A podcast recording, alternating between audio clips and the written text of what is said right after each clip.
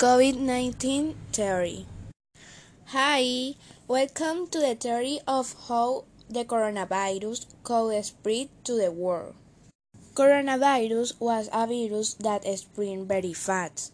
There is a theory that every 100 years they create a virus to remove the overpopulation population that there in the world due to black plague among others that in addition to very 100 a catastrophic pandemic has passed. The second most famous theory of coronavirus.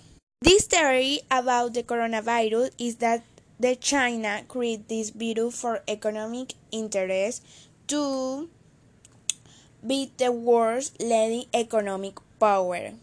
In the end, the virus is live a lot of misfortune, is leaving large number of destroy the world. In addition to all this is leaving a big hole in the world economy. In conclusion, the coronavirus is a fake use all in some way or another. Goodbye. Hope you like. See you next.